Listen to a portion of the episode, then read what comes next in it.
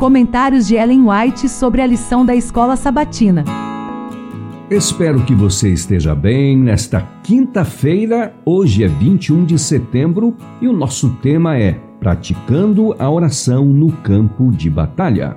E lemos: A verdadeira fé toma posse da bênção prometida e a suplica antes que ela se realize e a experimentemos. Devemos, pela fé, enviar nossas petições para o interior do segundo véu e fazer com que nossa fé se apodere da bênção prometida e a invoque como sendo nossa. Devemos então crer que recebemos a bênção, porque nossa fé se apoderou dela e, segundo a palavra, é nossa. Tudo o que pedirem em oração, creiam que já o receberam, e assim será com vocês. Marcos 11, 24. Isso é fé, é fé pura, é crer que recebemos a bênção, mesmo antes que a vejamos. Quando a bênção prometida se realiza e é desfrutada, a fé acaba. Muitos supõem, entretanto, que têm muita fé quando participam amplamente do Espírito Santo e que não podem ter fé a menos que sintam o poder do Espírito. Tais pessoas confundem a fé com as bênçãos que a acompanham. O tempo em que propriamente deveríamos exercer a fé é aquele em que nos sentimos privados do Espírito. Quando densas nuvens de trevas parecem pairar sobre a mente, é ocasião para fazer com que a fé viva penetre as trevas e disperse as nuvens. A verdadeira fé se fundamenta nas promessas contidas na palavra de Deus e somente aqueles que obedecem a essa palavra podem exigir suas gloriosas promessas. Se permanecerem em mim e as minhas palavras permanecerem em vocês, pedirão o que quiserem e lhes será feito. João 15:7 temos um dever de soldado a cumprir, vitórias a obter, pois não devemos ignorar os ardis de Satanás. Oramos e depois vigiamos para que Satanás não nos assalte e nos faça esquecer nossa necessidade de oração, nossa necessidade de vigilância e cautela nesse sentido.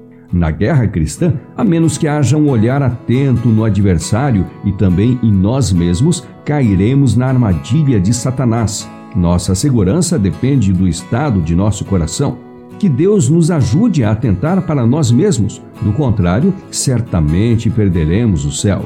Pequenos desvios do que é correto, pequenas condescendências parecem ser algo insignificante no momento, mas Satanás nos conduzirá para um caminho que nos separará da justiça e de Deus.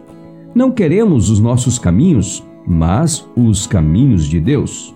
Desejamos lutar com todas as forças de nosso ser para esmagar a Satanás sob os nossos pés e estar certos de que vivemos em harmonia com Deus, de que temos pleno direito à nossa herança imortal.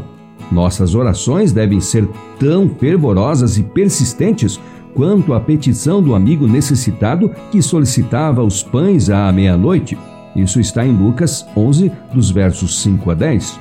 Quanto mais sincera e perseverantemente pedirmos, tanto mais íntima será nossa união espiritual com Cristo. Receberemos maiores bênçãos porque possuímos maior fé. Nossa parte é orar e crer, vigie em oração. Vigie e coopere com o Deus que ouve as orações. Lembre-se de que somos cooperadores de Deus. 1 Coríntios 3:9 encerra o nosso estudo desta quinta-feira. E tivemos citação do livro Primeiros Escritos, página 72, também da meditação Este Dia com Deus de 1980, do dia 19 de janeiro, e por último, do livro Parábolas de Jesus, página 80. Lembrando que amanhã teremos então o nosso estudo adicional para então encerrarmos o estudo da lição de número 13 e, portanto, espero você amanhã.